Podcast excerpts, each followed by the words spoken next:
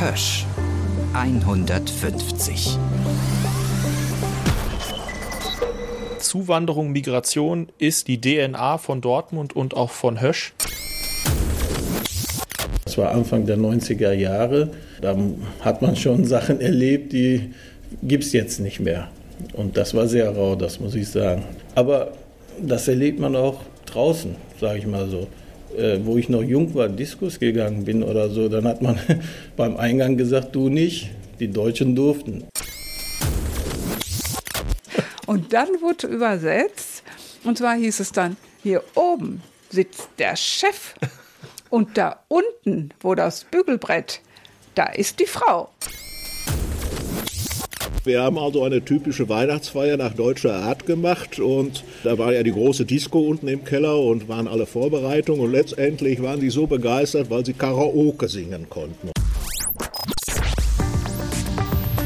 Hösch 150. Wie Stahl eine Stadt prägt.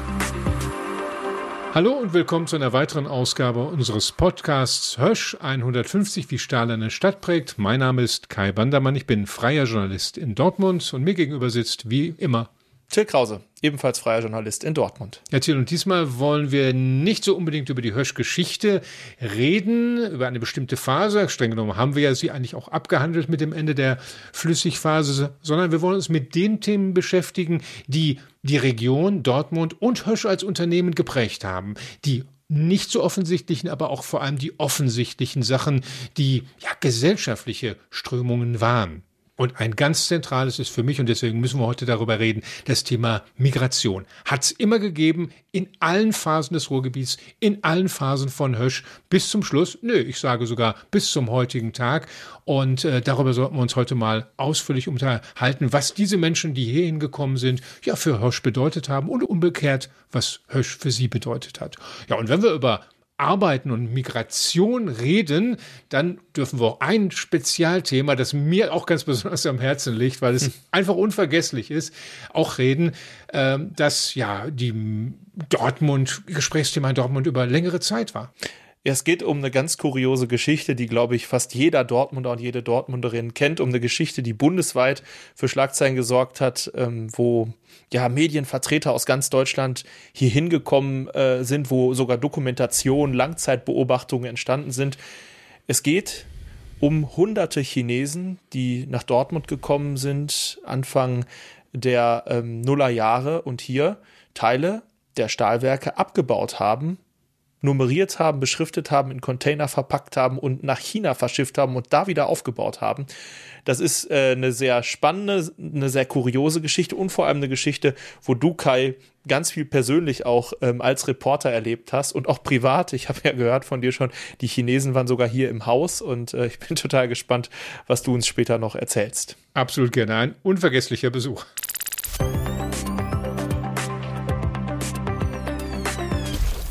Ja, wir reden über dieses tolle Ruhrgebiet mit Industrie, mit Hochhäusern, mit Schnellstraßen, ja, okay, auch mit Staustraßen, einer hochkomplexen, hochindustrialisierten Region. Aber wenn man ehrlich ist, vor 200 Jahren sah das hier völlig anders aus. Da war das noch sehr ruhig alles, sehr beschaulich und die Ruris waren Bauern, Handwerker, Kaufleute, ja, und haben ein paar Sachen verkauft, aber so richtig los ging das eigentlich erst durch die Kohle. Also wenn man ehrlich ist, das Ruhrgebiet ist eigentlich durch Migration erst zu dem geworden, was es wurde. Das gilt auch für Dortmund und das gilt auch für Hösch. Denn es waren schlicht und ergreifend die Menschen gar nicht da, die diese Arbeit hätten machen können, dann plötzlich die Kohle aus der Erde holen oder eben Stahl zu kochen. Es mussten also andere hier hinkommen, um das überhaupt zu bewerkstelligen. Und das ist im Prinzip über alle Phasen oder Wellen, wie es immer so ein bisschen unschöner, wie ich finde, heißt, der Migration der Fall gewesen. Die ersten waren die Belgier und Franzosen, weil die waren nämlich industriell weiter als wir in Deutschland, als im Ruhrgebiet. Die konnten mit Eisen und Stahl, äh, mit den Verfahren, Thomasbirne und so weiter, das konnten die schon alles umgehen. Danach kamen die Polen aus Schlesien. Dann gab es Phasen zwischendurch, ich überspringe mal ein bisschen, was die weniger schön waren. Natürlich auch Zwangsarbeiterinnen, Zwangsarbeiter, da haben wir drüber gesprochen. Auch die waren hier, das waren Migranten wider Willen, die hier äh, die Produktion aufrechterhalten haben. Dann nach dem Zweiten Weltkrieg sicherlich das bekannteste erst die Südeuropäer, die Italiener, die Spanier, die Griechen. Dann das sicherlich ganz zentrale in diesem Jahr gefeierte Anwerbeabkommen mit der Türkei 1961. Wissen wir ja, das ist die mit Abstand größte Gruppe gewesen. Aber es ging danach im Prinzip auch weiter. Nicht? Das Ruhrgebiet war immer wieder Anziehungspunkt für die Spätaussiedler aus Polen, für die Spätaussiedler aus der ehemaligen Sowjetunion, für die Kriegsflüchtlinge aus dem Ex-Jugoslawien. Ne? Und im Prinzip, kann man ja eigentlich im Jetzt und Heute enden, dass eben auch die Bürgerkriegsflüchtlinge aus Afghanistan, Syrien, aus Teilen von Afrika letztendlich auch hier hingekommen sind zu uns und haben diese Stadt, das Bild dieser Stadt verändert und damit letztendlich auch immer wieder, ja, einen Input gegeben in dieses Stahlunternehmen Hösch, jetzt ThyssenKrupp. Auf jeden Fall. Zuwanderung, Migration ist, das hast du schon perfekt zusammengefasst im Grunde, die DNA von Dortmund und auch von Hösch. Und ähm, das zeigen auch Zahlen. Also bis heute hat mehr als ein Drittel der Dortmunder Bevölkerung einen Migrationshintergrund. Es gibt 120, rund 120 ähm, Organisationen, die sich um die Interessen von Menschen mit Migrationshintergrund kümmern, allein hier in Dortmund. Wir haben jedes Semester tausende internationale Studierende auch an der TU Dortmund. Das ist auch ein interessanter Aspekt, wie ich finde. Also auch da sieht man das. Und ähm, wenn wir uns die Schulen angucken, dann zeigt sich das auch da nochmal ganz beeindruckend. Also von 81.000 Schülern in Dortmund haben fast 40.000 eine Zuwanderungsgeschichte. Das heißt die Hälfte.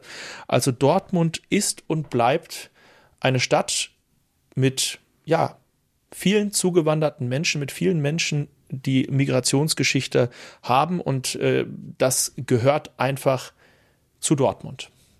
Ja, und diese Zahlen, die eindeutig sind, die eine klare Sprache sprechen, solche Zahlen hatte ich mir eigentlich auch über die Eisen- und Stahlindustrie, über ThyssenKrupp, über Hösch erhofft und war doch ein bisschen erstaunt, äh, dass trotz wirklich intensiver Recherchen ich nichts finden konnte. Es gibt diese Statistiken dezidiert für die Eisen- und Stahlindustrie nicht, nicht für die bundesweite, nicht für Nordrhein-Westfalen.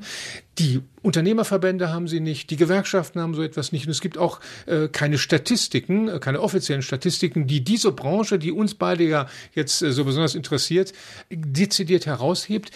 Wenn überhaupt, haben es die Firmen nur gehabt und an diese Zahlen war für mich zumindest schlecht ranzukommen. Es gibt aber, glaube ich, ganz, ganz wenige. Du hast welche.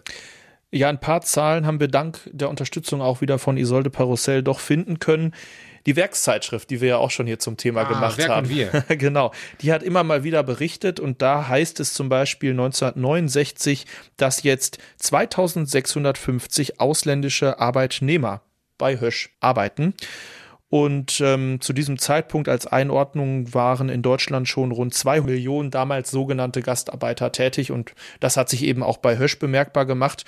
Und 1970 gibt's dann noch eine Zahl, da haben bei Hösch Arbeitnehmer aus 24 Nationen gearbeitet, vor allem aus Griechenland, der Türkei, Jugoslawien, Spanien, auch Niederländer waren dabei und Engländer.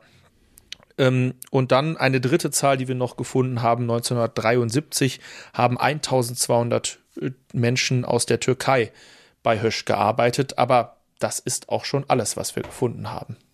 Wäre da nicht der Betriebsrat der ThyssenKrupp-Stil Westfalenhütte. Hm. Denn der, und das finde ich eine tolle Sache, danke an die Kolleginnen dort äh, auf jeden Fall, die führen für sich eine Statistik. Seit 2001, seit dem Ende der Flüssigphase bis heute, haben sie wirklich äh, genau aufgelistet von den Kolleginnen und Kollegen, die auf der Westfalenhütte immer noch in der Produktion beschäftigt sind, welche Nationalität die haben. Da muss man jetzt genau hingucken, welche Nationalität die haben, das heißt also welchen Pass. Und über den Daumen, wenn ich so äh, mir die Zahlen, die Zahlenreihen hier mal durchgucke, sind das so ungefähr 10 bis 15 Prozent Nicht-Deutsche. Aber Stichwort Nationalität, die Zahl ist äh, verwirrend, denn diejenigen, die einen Migrationshintergrund haben, aber längst einen deutschen Pass haben oder schon immer einen deutschen Pass hatten, die tauchen natürlich da als Deutsche auf. Das sagt auch der Betriebsrat, aber er kann es nicht anders machen. Deswegen kann man wohl schätzen, und das ist etwas, das haben wir jetzt viele bestätigt, ist wohl eine Zahl, die als Faustformel wirklich äh, realistisch ist, so etwa 30 Prozent, vielleicht in einigen Werksbereichen auch 35 bis 40 Prozent der Belegschaft ich denke mal auch heute äh, von Hösch, von ThyssenKrupp, hat einen Migrationshintergrund. Und die größte Gruppe bei diesen ungefähr 30 bis 40 Prozent, da kann man sich ziemlich sicher sein, sind die türkischstämmigen Mitarbeiterinnen und Mitarbeiter in der Eisen- und Stahlindustrie und bei ThyssenKrupp äh, auf jeden Fall, bei ThyssenKrupp Steel und bei Hösch dürfte es früher auch so gewesen sein, die natürlich vor allem in der Produktion beschäftigt waren. Ich glaube, bis heute ist so, dass in leitenden, in Spitzenpositionen ganz, ganz wenige türkischstämmige Mitarbeiter sind. Ähm, interessanterweise ist ja der Sprecher, der Chef der Belegschaften, nämlich der Gesamtbetriebsratsvorsitzende von ThyssenKrupp Steel, äh, allerdings in Duisburg sitzen, ein Türke. Tekin Nasikol äh, ja, ist das seit einigen Jahren. Der hat richtig eine Karriere gemacht, hat erst eine Ausbildung bei Thyssen gemacht und dann später ein Studium draufgesetzt und ja, hat sich wirklich hochgearbeitet und ist ein Kämpfertyp und wohl genau der Richtige, jetzt die Belegschaften zu führen. Als erster wirklich türkischstämmiger äh, Betriebsratsvorsitzender. Hier in Dortmund bei uns auf der Westfalenhütte haben wir im Moment so ungefähr 1300 Beschäftigte. In der Tat 10 Prozent, so um die 130, haben keinen deutschen Pass, also eine andere Nationalität. Es gibt im Moment 19 Nationalitäten, darunter übrigens auch Afghanen, Syrer, Flüchtlinge also. Und die größte Ausländergruppe auch in Dortmund ist die der türkischen. 97 sind es. Aber wie ich schon sagte, die Zahl ist verzerrend, äh, denn es sind eben die nicht mit eingerechnet, die keinen türkischen Pass mehr haben oder nie hatten, sondern einen deutschen Pass. Aber ganz klar natürlich einen türkischen Migrationshintergrund haben. Und einen davon habe ich getroffen einer dieser Türken, muss man sagen, fast in An- und Abführung, der einen deutschen Pass ist, hat. Es ist Hachibari. Er ist 47 Jahre alt. Er kam mit sechs Jahren nach Deutschland. Da war sein Vater schon ein paar Jahre hier. Der ist nämlich mit dem Anwerbeabkommen nach Deutschland gekommen und zwar bei Opel, nicht bei Hösch, sondern bei Opel hat er angefangen, hat die Familie dann nachgeholt. Er hat größere Brüder, die haben aber genau wie er einen Job angenommen und sind angelernt gewesen. Er und das ist das Besondere an ihm, war der erste in seiner Familie, der richtig eine Ausbildung, eine richtige duale Ausbildung nach der Schule gemacht hat. Und er hat mir erzählt, dass das für ihn in der Tat ein weil er eben keine Vorerfahrung aus der Familie hatte, für ihn ein, ja, ein Sprung ins kalte Wasser war. Also der erste Ausbildungstag, ich kann mich gut erinnern, wir waren eine etwas bunte Truppe. Damals hatten wir viele Kollegen aus dem ehemaligen äh, Jugoslawien also Bosnisch, Kroatisch und so weiter. Später, als man sich wirklich sehr gut kennengelernt hat, war das eine sehr gute Truppe. Wir hatten auch zu unserer Ausbildungszeit auch so eine Reise unternommen. Das hatte damals Hösch finanziert. Wir sind nach Ehringer Feld gefahren. Äh, dort war so eine Jugendherberge, um sich da besser kennenzulernen. Ich weiß nicht, ob das noch gemacht wird, aber das hatte wirklich sehr viele Vorteile mitgebracht. Man hat sich untereinander sehr gut kennengelernt, man hat den Ausbilder kennengelernt und man wusste auch, was jemanden erwartet, was von mir verlangt wird und was ich, äh, also dieses Fördern und so weiter. Dort wurde es sehr gut vermittelt. Man hört also, untereinander haben die sich ganz gut verstanden. Also da scheint sowas wie Integration so jedenfalls habe ich das empfunden, funktioniert zu haben. Äh, auch über seine Ausbilder spricht er relativ gut. Wohlgemerkt die Ausbilder in der Lehrwerkstatt. Die Hösch hatte immer nicht, es gab, äh, waren sie sehr stolz drauf, die waren auch gut ausgestattet, die kaufmännischen und vor allem die technischen äh, Lehrwerkstätten. Und äh, etwas anders sah das dann aber aus, wenn er in die Produktion musste. Und so ist das natürlich schon bei einer ordentlichen Lehre, bei ihm zum Elektriker, eine Elektrikerlehre.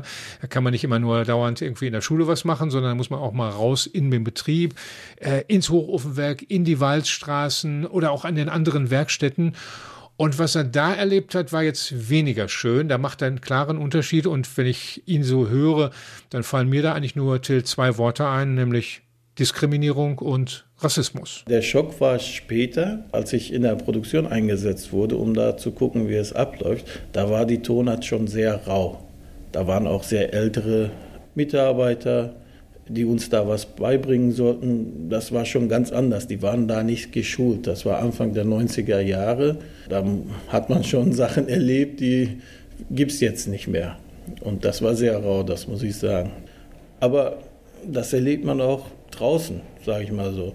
Äh, wo ich noch jung war, Diskus gegangen bin oder so, dann hat man beim Eingang gesagt, du nicht, die Deutschen durften. Und äh, solche subtile Sachen, die erlebt man natürlich auch hier, klar. Was er mir auch erzählt hat, ist, dass äh, das Unternehmen eigentlich nicht wirklich eingegangen ist auf beispielsweise die religiösen Bedürfnisse der Mitarbeiterinnen und Mitarbeiter. Äh, zum Beispiel im Fastenmonat Ramadan, da wurden natürlich die Schichtzeiten nicht irgendwie angepasst. Äh, Möglichkeit zu beten, häufiger zu beten, was im Ramadan ja üblich ist, sagt er, überhaupt kein Thema. Er hätte sich zum Beispiel so eine Art äh, Raum der Stille gewünscht, wie es das in Krankenhäusern gibt. Nicht? Und ich glaube auch in einigen Universitäten, also so einen religiös neutralen Raum, wo man sich zurückziehen kann und seiner Religion nachgehen kann. Er sagt, nein, da und auch in der Küche beispielsweise äh, bestimmtes Essen zu machen, äh, darauf zu achten, dass äh, ja ne, beispielsweise kein Schweinefleisch, auch nichts drankommt an die äh, an die Kost für die äh, muslimischen Mitarbeiter. Da wurde zumindest kein übertrieben großer Wert drauf gelegt und das fand er schon enttäuschend, dass die Firma da nicht flexibel war und eben ja auch in dem Sinne Integrationsleistung gebracht hat. Ich glaube, das war auch nicht nur ein Hösch-spezifisches Thema, sondern einfach in der damaligen Zeit durchaus in Anführungsstrichen normal. So ärgerlich und schlimm das aus heutiger Perspektive ist. Also gerade das Thema Rassismus und Fremdenfeindlichkeit ist in den 80er Jahren und in den 90er Jahren noch glaube ich, größer gewesen, als es das heute ist. Äh, ich habe zum Beispiel in einem alten Spiegelartikel einen Fall ähm, gefunden aus dem Stahlwerk Salzgitter. Da hat ein Stahlarbeiter ähm, seine Zunge verschluckt. Kollegen haben ihm geholfen, in die stabile Seitenlage gebracht und äh, ihn gerettet und ein anderer Stahlarbeiter rief, äh, rief den zu, äh, lass den doch liegen, das ist nur ein Türke, äh, sinngemäß wiedergegeben. Der wurde dann aber auch entlassen und es gab viele Menschen, die sich auch gegen diesen Fremdenhass, gegen diese Fremdenfeindlichkeit gewehrt haben. Es gab dann auch Kampagnen dagegen, zum Beispiel ähm, die, glaube ich, bekannteste Mach meinen Kumpel nicht an. Die gelbe Hand. Mit der gelben Hand, wo auch ganz prominente Unterstützer ähm, dabei waren, Willy Brandt, äh, Günther Wallraff, Götz George, ähm, die bundesweit im Grunde ähm, äh, Wellen schlug. Also äh, es haben ganz viele auch klar gemacht bei Hösch und den anderen Stahlwerken, wir wollen das nicht, Rassismus und Fremdenfeindlichkeit. Mhm. Initiativen, die tendenziell aber eher aus der Belegschaft kamen, also aus den Betriebsräten, aus den Vertrauenskörperleitungen oder den Gewerkschaften. Die Unternehmen selbst haben da, glaube ich, eher einen gewissen Abstand gehalten zu diesem Thema nach dem Motto, ja, wir wollen ja nicht zu politisch werden. Und wenn es die Betriebsräte machen, dann war ja sozusagen dem auch Genüge getan und die Firma war dann doch irgendwie auf der Seite der Guten dabei. Ja, wenn man jetzt so diese Sachen hört, über die wir geredet haben und wenn man äh, Hachibari äh, gehört hat, müsste man ja eigentlich meinen, dass er eigentlich die Nase gestrichen voll hat, ne? von, von Deutschland und von den Dingen, die äh, ihm dazu teil wurden, die er mitbekommen hat. Aber es ist, glaube ich, wie bei vielen türkischen Migranten der zweiten Generation, und er hat ja auch einen deutschen Pass schon lange, äh, eben anders. Ne? Also er ist hier angekommen, sein Sohn arbeitet auch schon auf der Westfalenhütte. Der nächste Sohn hm. bewirbt sich gerade für eine, für eine Lehrstelle bei ThyssenKrupp Steel. Also er hat das irgendwie akzeptiert und äh, hat seine, wie ich finde, ganz interessante eigene Bilanz äh, dieser Form von Migration und Integration, wo er ein Teil von ist, äh, gefunden. Ich sage immer, ich bin Produkt dieser Gesellschaft, auch wenn sich das jetzt ein bisschen komisch anhört. Ich bin hier aufgewachsen. Ich, als ich hier rüberkam, war ich sechs Jahre alt. Ich kenne nichts anderes. Türkei kenne ich nur vom Urlaub. Ich bin aus der Türkei gekommen, aber ich kenne das aus dem Urlaub. Das, was ich bin, bin ich ja hier geworden. Also ich bin sozusagen jemand von der Gesellschaft. Also das Unternehmen, das ist äh, mein Lebensgefühl, sage ich mal so. Also ich fühle mich hingezogen zum Unternehmen. Ich kenne nichts anderes. Das ist so ein Teil meines Lebens, sage ich mal. Ich, ich habe jetzt 30 Jahre hier verbracht. Ich habe so viele Menschen hier kennengelernt.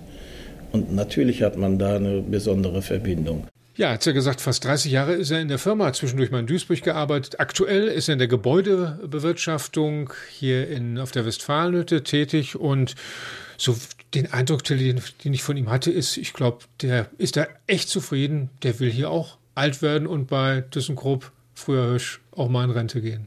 Den Eindruck teile ich. Also was ich jetzt so von ihm gehört habe, klingt ganz danach und ähm, weil das Thema so wichtig ist, haben sich auch Menschen damit beschäftigt, das anderen näher zu bringen und äh, zu zeigen. Es gab eine bemerkenswerte Ausstellung, die ihren Ursprung in Dortmund hat. Die trug den Namen Onkel Hassan.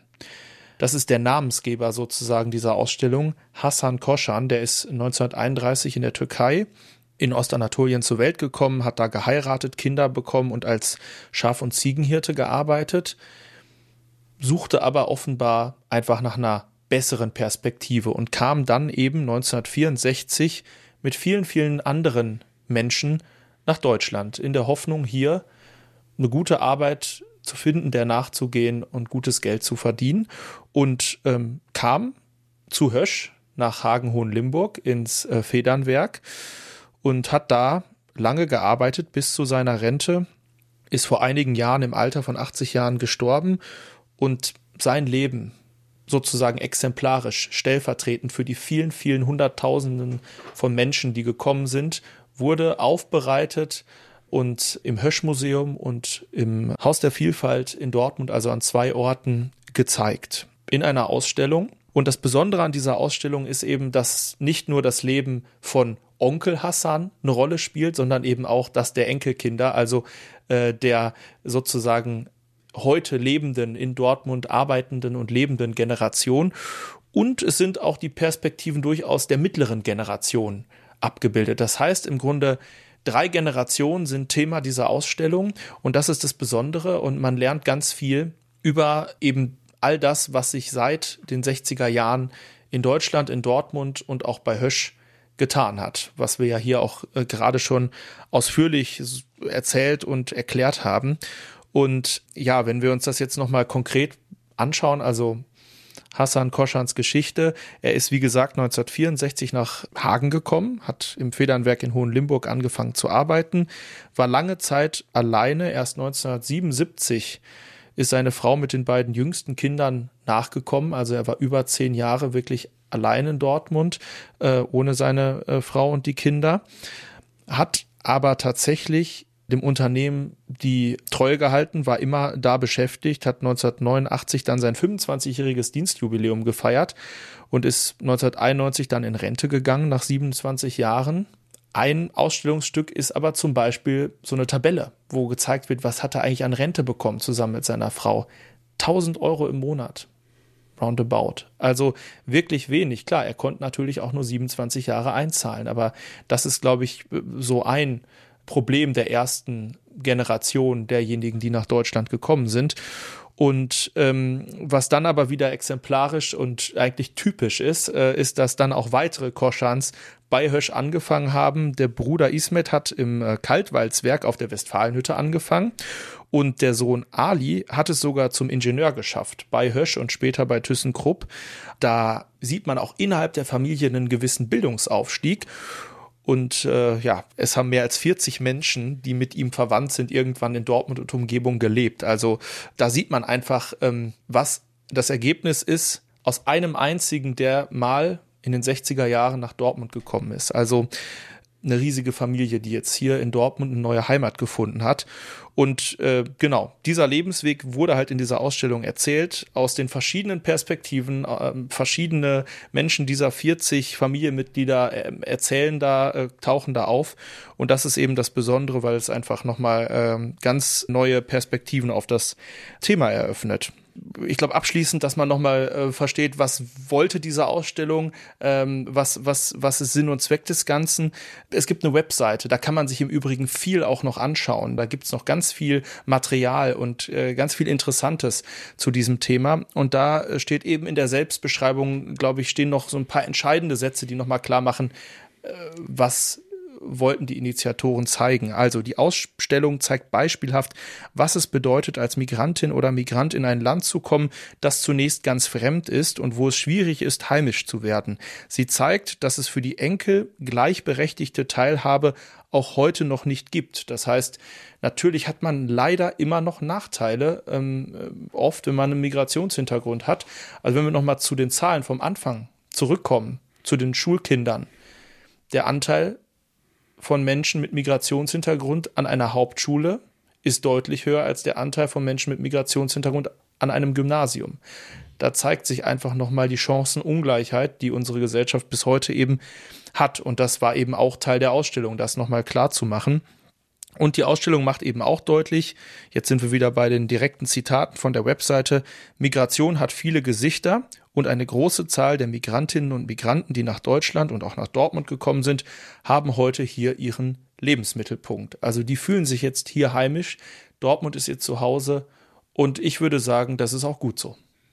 Jetzt haben wir dieses Beispiel gehört. Bei Hachibari war es auch so, dass der Vater vorgegangen ist, die Familie ist zu Hause geblieben. Das könnte man schließen. Äh, das Anwerbeabkommen, das ja auch in diesen Tagen so gefeiert wird, war etwas nur für Männer. Das heißt, nur Männer haben ihre Familie äh, zurückgelassen, haben sie dann später nachgeholt.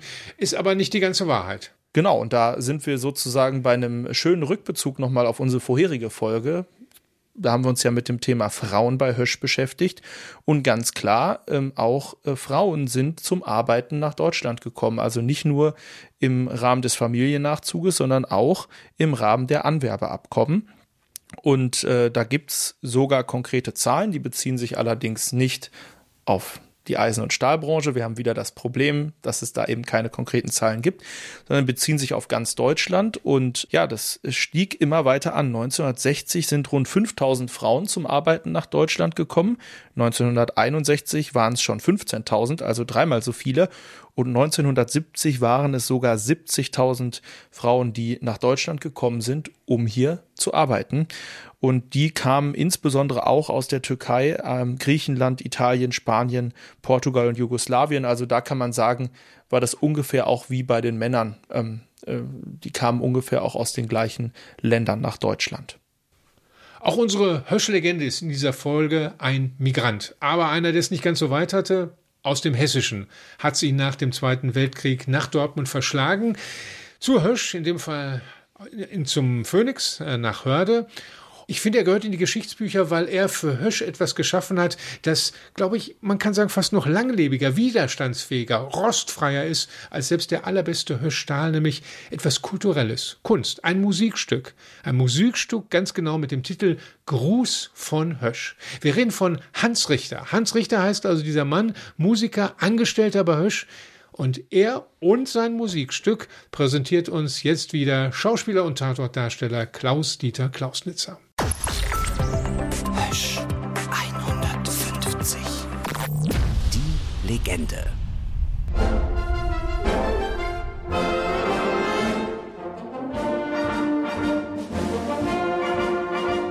Schmissige Marschmusik, aber ohne militärischen Hintergrund, dieses ganz besondere Musikstück entstand 1970. Komponiert und arrangiert von einem Höschianer, der im Hauptberuf Fahrer des Betriebsrates war. Sein Name Hans Richter. 1927 wurde Richter in Hessen geboren. Schon mit sechs spielte er regelmäßig Mundharmonika in einem Ensemble. Mit 14 schickten ihn die Eltern zur Frankfurter Musikschule, wo er die Ausbildung im Kriegsjahr 1944 allerdings abbrechen musste. Es verschlug ihn nach Dortmund, genauer gesagt nach Hörde, zur Dortmund-Hörder Hüttenunion. Als erster Klarinettist des Werksorchesters konnte er seiner Musikleidenschaft weiter frönen. Nebenbei komponierte Richter weiterhin Tanzmusik der 50er Jahre und schließlich jenes Werk, das ihn zur Höschlegende werden lässt. Es ist ein Marsch für Blas- und Streichsalonorchester. Der Titel Gruß von Hösch. Damit, so sagt Hans Richter später einmal, hatte unser Werksorchester eine musikalische Visitenkarte und der Firmenname Hösch fand sich sogar in der Musikliteratur wieder. Welturaufführung war bei der Hösch-Jubilarfeier 1970. Fortan sollte das Stück bei jedem Auftritt des Orchesters gespielt werden. 1982 ging Hans Richter offiziell als Betriebsratsfahrer in den Vorruhestand. Doch der Musik blieb er treu. Weil sich fast zeitgleich das Werksorchester auflöste, wechselte der Mann mit der Klarinette zum Orchester der Bergbau AG Westfalen. Nach einem Schlaganfall bei einer Generalprobe im Festspielhaus Recklinghausen musste er die aktive Bühnenkarriere allerdings aufgeben. Doch er beobachtete immer, was mit seiner alten Firma passierte. Feindliche Übernahme durch Krupp, Fusion mit Thyssen, Werksschließungen und Demontage durch die Chinesen, das alles schmerzte ihn, bis ihm eine entscheidende Idee kam.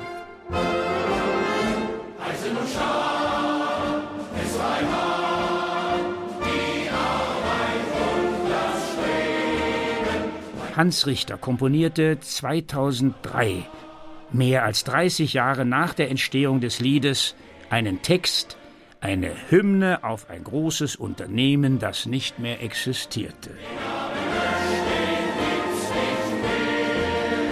2004 bei einer großen Veranstaltung der IG Metall wurde das Lied in der großen Westfalenhalle geschmettert und schließlich auch auf CD gepresst. Verewigte Treue zu einer Firma, die nicht mehr war. In der Musik unsterblich. Dank Hans Richter.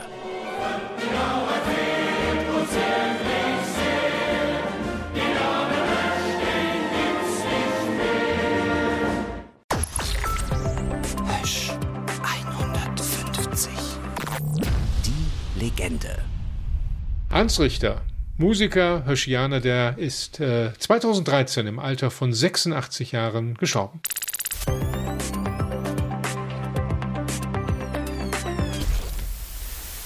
Ja, jetzt kommen wir zu der besonderen, zu der kuriosen Geschichte, die wir am Anfang schon angekündigt haben, zu den hunderten Chinesen, die hier in Dortmund äh, einst waren, äh, Anfang der Nullerjahre und die Stahlwerke, die Betriebe, die hier nicht mehr benötigt wurden, abgebaut haben und äh, mitgenommen haben nach China. Das wollen wir jetzt in Ruhe aufrollen. Und Kai ist da der ideale Ansprechpartner, weil du hast das alles miterlebt als Reporter, hast für den WDR mehrfach berichtet. Vielleicht zu Beginn, wie, wie kam es dazu? Warum sind die Chinesen hier gewesen? Ja, es muss wohl irgendwann mal einen äh, überraschenden Anruf gegeben haben im Jahr 2001 bei ThyssenKrupp. Ein Anruf aus China, ein Herr Shen aus Shangsagang von der Firma Shagang hatte angerufen und sagt, ihr habt doch da was rumstehen, Anlagen, die ihr nicht braucht. Die würde ich haben. Und das hat man bei ThyssenKrupp zunächst mal nicht ernst genommen hat dann aber gerechnet und hat gesagt, also bevor wir das abreißen und verschrotten, was uns viel Geld kostet, ist das schön, wenn das uns jemand abbaut, sich nach Hause holt und uns dafür auch noch Geld gibt. Und gesagt, getan, am Ende war es ein wirtschaftlicher Deal. ThyssenKrupp hat 15 Millionen Euro zweimal, nämlich für die Westfalenhütte und für äh, das Stahlwerk äh, in Phoenix bekommen, 30 Millionen Euro dafür bekommen, dass die Chinesen diese Anlagen ja übernehmen und abbauen und bei sich zu Hause wieder aufbauen wollten. Also ein gigantisches, ja, wie soll man sagen, Industriepuzzle mit einer Million Teilen. Und äh, das war mit viel Zweifel und viel Skepsis begleitet. Äh, aber es ging dann irgendwann mal los, nämlich am 28. Februar. Da wurde symbolisch die erste Schraube gelöst. Ich erinnere mich noch an den Moment, es war eine, eine absurde, alberne Situation. Der Oberbürgermeister von Dortmund damals, Gerhard Langemeyer und ein Chinese hatten so einen übergroßen Schraubenschlüssel in der Hand und wir von der Presse spotteten und riefen von hinten immer, how look, how look. Also, weil wir glaubten, dass die Chinesen ja es, naja, äh, das wäre jetzt heutzutage auch nicht mehr so angebracht, ne, genau, so ne, Also es war jedenfalls äh, ein bisschen äh, witzig, aber tatsächlich die Chinesen kamen und äh, hatten wirklich vor, diese Anlagen abzubauen. Ich habe da einen Archivbeitrag gesehen, du hast es ja live miterlebt, wie da äh, wirklich ähm, einzelne Bauteile beschriftet werden, in Container gepackt werden, äh, äh zum Hafen gebracht werden mit LKW. Also es war ja eine logistische Meisterleistung im Grunde. Ne? Da und es sah nicht danach aus. Es sah total chaotisch aus. Ne? Da wurde geflext, da wurde gehämmert, da wurde gesägt, ne? da wurde mit dem Schneidbrenner gearbeitet. Und du hattest das Gefühl, da steckt kein System hinter. Jeder machte da, was er wollte. Du verstandst die Chinesen auch nicht. Wir haben sie mit der Kamera begleitet, bei der Arbeit, in der Küche, beim Essen, in den Büros, wo auch die, äh, die, die Pläne waren. ThyssenKrupp hat das ja begleitet. Deutsche Mitarbeiter, Hirschianer, die da jahrelang gearbeitet haben, haben auch staunend geguckt, haben ab und zu mal eine Frage gestellt. Es war Gott sei Dank ein sehr guter Dolmetscher auch dabei. Äh, aber es wirkte irgendwie so ganz merkwürdig. Du sahst nur diese kalligraphischen Schriftzeichen und dachtest dir, ob das wohl wieder zusammengebaut werden könnte. Und äh, sie haben wirklich jede kleine Schraube mit einem Zettelchen irgendwie äh, markiert. Und das kam dann irgendwann in den Container. Dortmunder Hafen, über die Kanäle bis Antwerpen und da waren wir auch einmal riesiger Pott, ne, dann ab äh, 9000 Kilometer entfernt auf dem Seeweg nach China. Es wirkte chaotisch, aber im Nachhinein muss man sagen, da steckte doch ein Plan hinter, denn es ist am Ende aufgegangen. Und was ich so bemerkenswert finde, dass da natürlich auch zwei Kulturen aufeinander geprallt sind. Also erstmal, was ich äh, gesehen habe, auch in einem alten Beitrag, dass die natürlich auch ihren eigenen Koch mitgebracht hatten. Zum Beispiel, äh, ne? der in der Nordstadt dann einkaufen gegangen ist und die Asialäden leer gekauft hat, stimmt. Und äh, was ich auch so spannend fand, dass die sich total gewundert haben über die in Anführungsstrichen strengen Arbeitsregelungen für, für Oh ja, das war, ein, das war ein großes Problem, weil die Chinesen hätten natürlich durchgearbeitet, bis sie irgendwie umfallen. Das ist mit dem deutschen Arbeitsschutz nicht ganz machbar. Ne? Und mit dem äh, Sonntagsarbeitsverbot hatten die Chinesen ein ganz großes Problem. Man muss sagen, man wusste eigentlich nie genau, wie viele wirklich da waren. Auch der Westfalenhütte und dann später, als es losging, dann auch ein paar Monate später in Hörde äh, bei Phoenix. Die deutschen Behörden haben versucht, ein Auge drauf zu haben, die Arbeitsschützer, aber mein Eindruck war, sobald die um die Ecke waren, haben die wieder weitergemacht wie vorher, weil die Chinesen wollten vor allem eines, wieder schnell nach Hause, weil so richtig wohl fühlten sie sich in Dortmund ja nicht. Das ist verständlich, ähm, aber ich finde, das ist total spannend, also sich das anzuschauen, was da damals passiert ist, wie da zwei ganz verschiedene äh, Kulturen aufeinander getroffen sind. Es gibt ja auch ähm, Videos aus einer Karaoke-Bar zum Beispiel und so weiter und so fort, wo dann Hirschianer und äh, Chinesen zusammengekommen da sind. Du sprichst einen spannenden Punkt an. Äh, das sind so ein paar wenige Beispiele. Ich bin mal ganz ehrlich, das sind dann die Dinge, wo wir Journalisten uns dann draufstürzen, aber sie waren leider nicht die Regel. Da muss man im Nachhinein sagen, da hat Dortmund kein so gutes Bild abgegeben, insbesondere was die Westfalenhütten Chinesen, sondern nicht sie mal jetzt betrifft. Da gab es im Sommer ein Fußballspiel im Höschpark, aber ansonsten den hehren Worten von Gerd Langemeyer ist nichts mehr gefolgt. In Hörde war das so ein bisschen anders, aber so dieses persönliche Kennenlernen, ich finde, da haben wir als Dortmunder kein gutes Bild abgegeben als Stadt. Äh, das hätte eigentlich besser laufen können. Ich weiß nicht, mit was für Bildern die nach Hause gegangen sind. Aber du hast dich zumindest bemüht. Ne? Ja, ja, weil mir das eben auch nicht so gefallen hat. Ne? Wir haben so viel mit denen gedreht. Die waren auch so entgegenkommend. Die haben so einen tollen äh, Übersetzer dabei gehabt, Toni, ne? wirklich ganz klasse Mann, der super Deutsch sprach und ein Ingenieur war.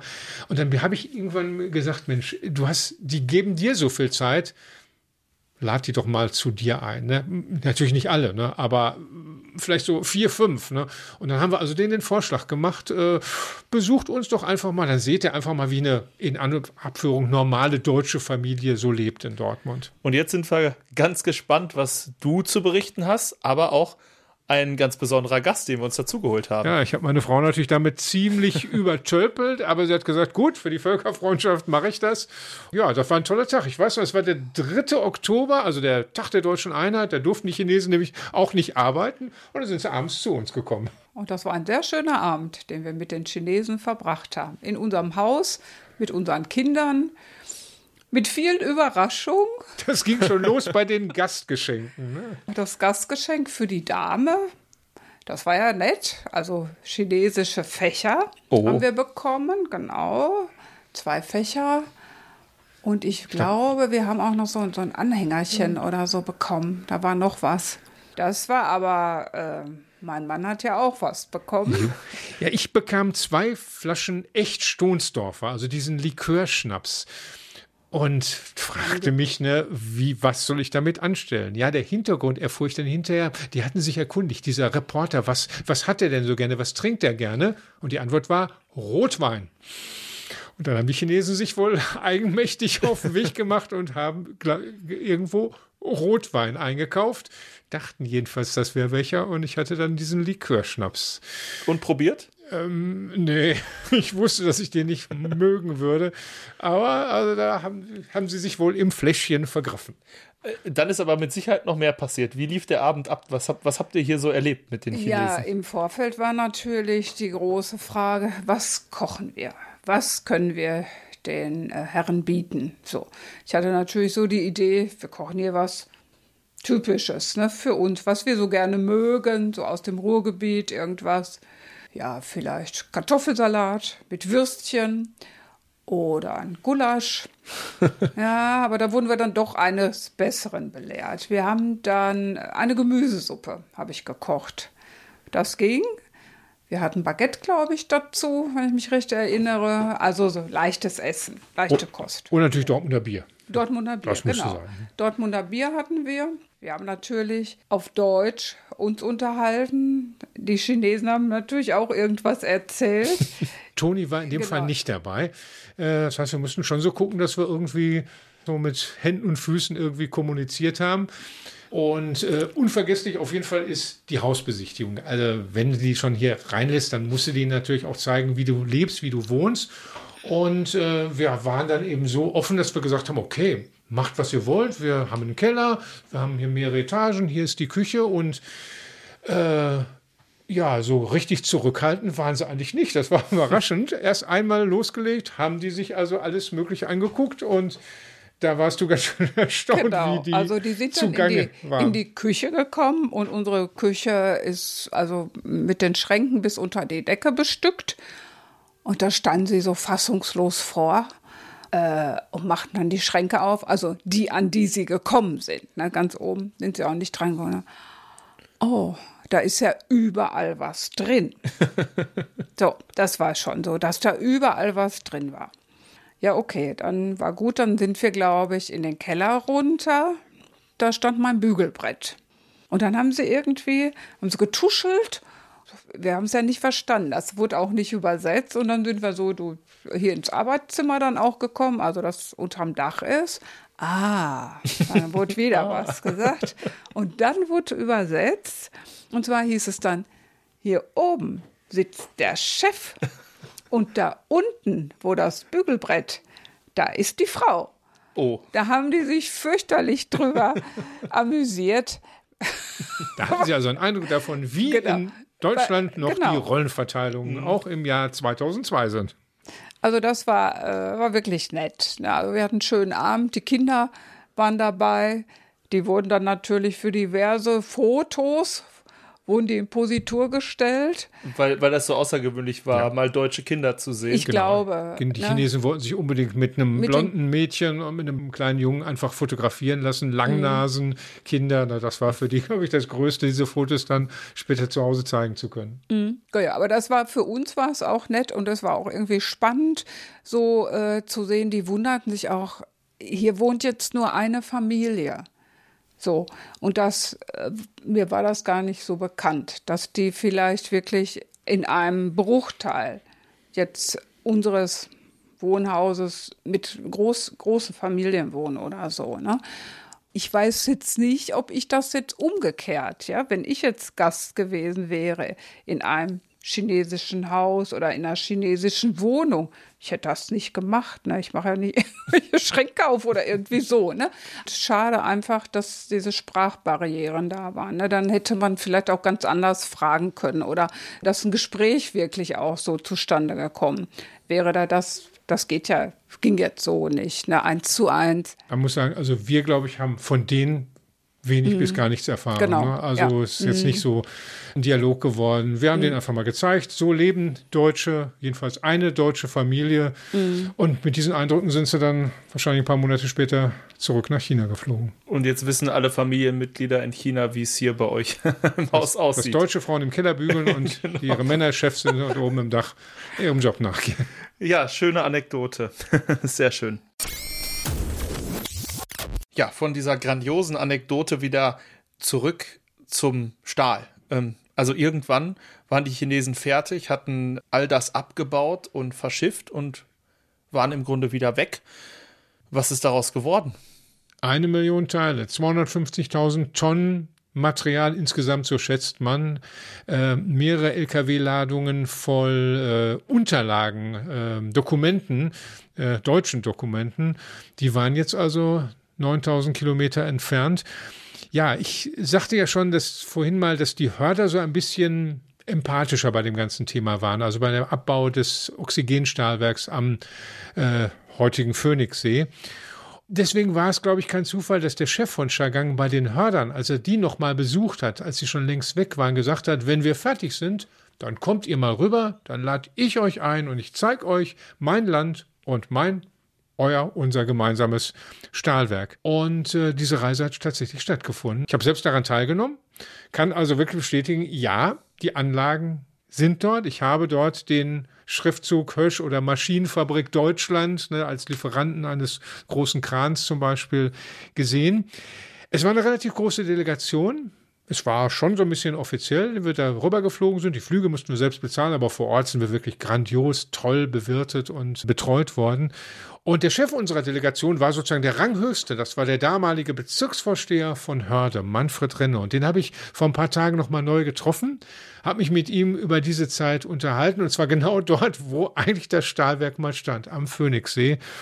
Und da haben wir über all das nochmal geredet, vor allem über die Zeit in China und über diese Eindrücke, dass das wirklich funktioniert hat, das Industriepuzzle.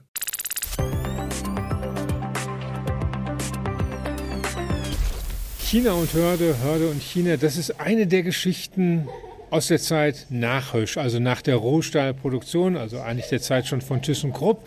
Als nichts mehr produziert wurde, da kommt eine Firma, die heißt Chagang, die kannte keiner und sagt, wir wollen das Stahlwerk in Hörde und auch ein paar größere Anlagen auf der Westfalenhütte kaufen, die bauen wir ab und bauen wir uns wieder auf. Belächelt zunächst und bestaunt dann später, als eine große Hörder-Delegation drüben war. Einer, der das alles mitgekriegt hat, war der damalige Bezirksvorsteher, heute nennt man sowas Bezirksbürgermeister, Manfred Renno. Herr Renno, fangen wir mal am Anfang an, 2002, als diese Abbauphase war. Da kommen diese Chinesen, Hunderte, in Einheitsuniform mit ihren Arbeitsanzügen, machen sich hier über die Hermannshütte her, über Phoenix Ost und sagen, wir bauen das ab. Was haben Sie damals gedacht, als Sie sehen, sahen, wie die loslegten? Ja, ich habe das nicht glauben können, dass man sowas demontiert. Wir haben, es waren ja circa 1000 Chinesen hier in Hörde tätig und wir haben damals auch noch mal eine Besichtigung über das Werk geführt, wie die das mit den Bürgerinnen und Bürgern Früher war das ja verbotenes Gelände und da sind dann noch mal so 400, 500 Menschen hier gewesen mit ihren Frauen. Da haben sich das Werk noch mal von innen angeguckt und die Männer haben ihren Frauen erklärt, wo sie gearbeitet haben. Aber an vielen Stellen war nichts mehr zu sehen, weil die Chinesen sehr, sehr fleißig waren. Es war geplant, dass die für zwei Jahre hier bleiben sollten, aber es ist dann im Endeffekt auch deutlich schneller gegangen.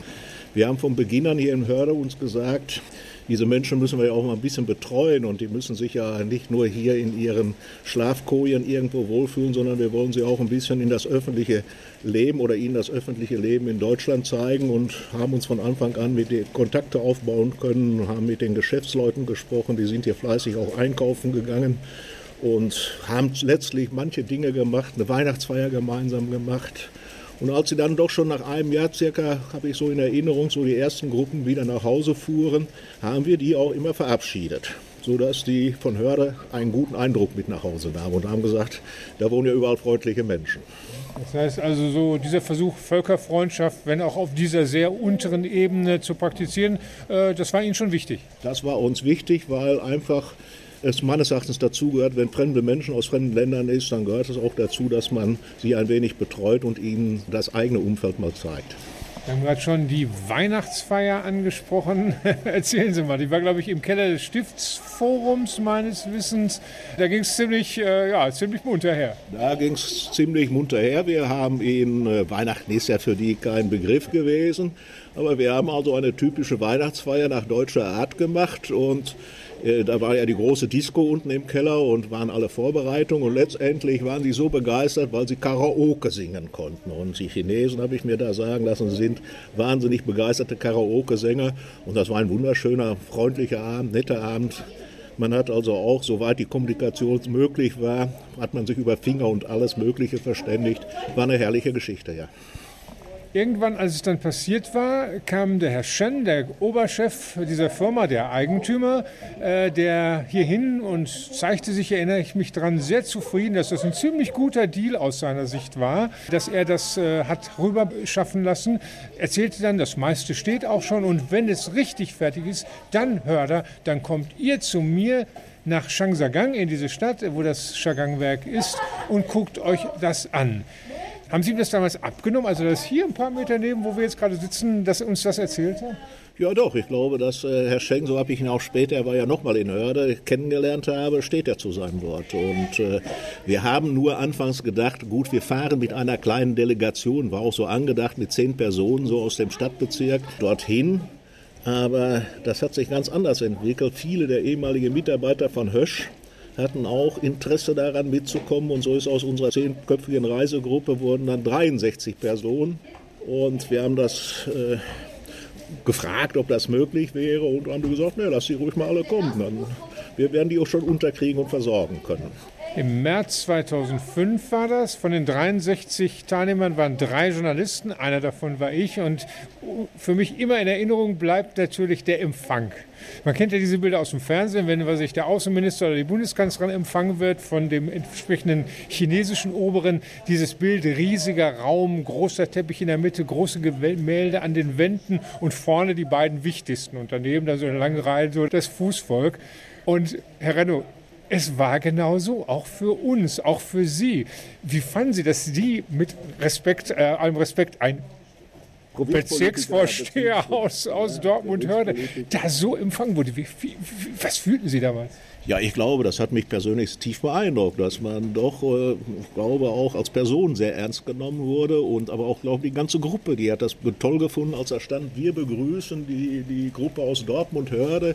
Das war schon sehr interessant und interessant war auch erst, dass das erste Gespräch mit dem ersten Sekretär der Partei stattfand, mit der KP Chinas und erst das zweite Gespräch dann mit dem Bürgermeister. Die fanden, standen, fanden direkt hintereinander statt, aber wie gesagt, erst die Partei und dann der Bürgermeister. Das war schon beeindruckend und das Gespräch wurde gedolmetscht. Unsere Freundin Dongping Xu, die saß dann bei mir und er hatte seinen Dolmetscher, aber das war, Sie haben es ja auch mitgekriegt, war hochinteressant. War nett, man hat sich ausgetauscht wie auf diplomatischer Ebene ähnlich.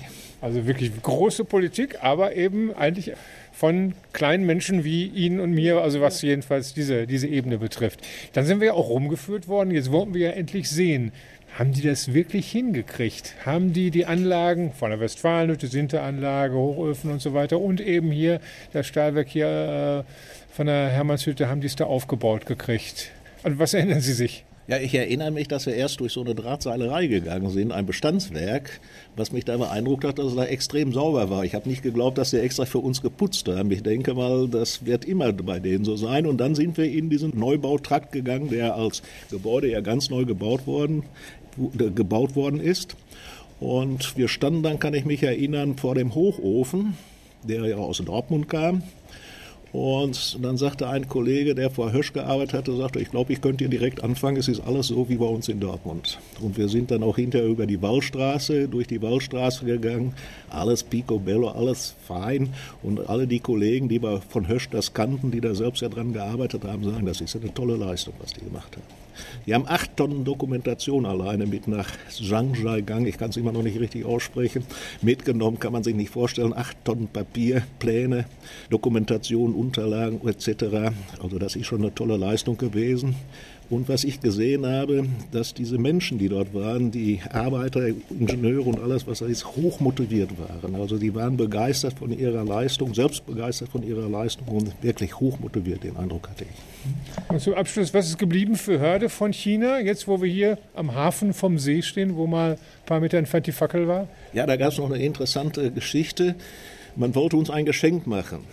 Und das war ein Stier, aber ein Riesending, war sechs Meter hoch oder sowas. Wir haben das Original haben wir vor, der, vor dem Kulturhaus in Zhangjiagang gesehen. Und wir haben gedacht, das sollte dann bei uns vor das, vor das Bezirksrathaus oder gestellt werden. Ich fand das etwas zu groß. Jetzt darf man ja solche Geschenke, ist ja äußerst schwierig dann auch im Chinesen über abzulehnen. Dann habe ich dann erklärt, dass der Stier in Europa eine ganz andere Bedeutung hätte als in China. In China ist er ja ein Symbol des Fortschrittes gewesen, das nach vorne streben.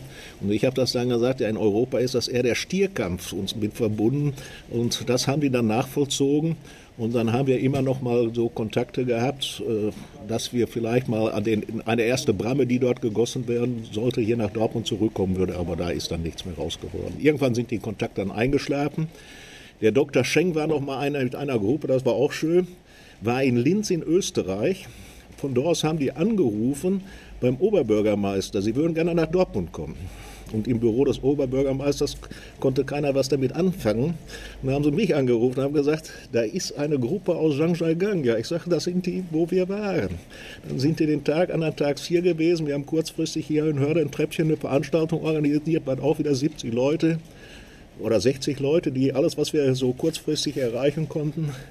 Und dann waren die hier, kann Ihnen sagen, 70 Flaschen Wein sind getrunken worden und die Chinesen waren alle abgefüllt.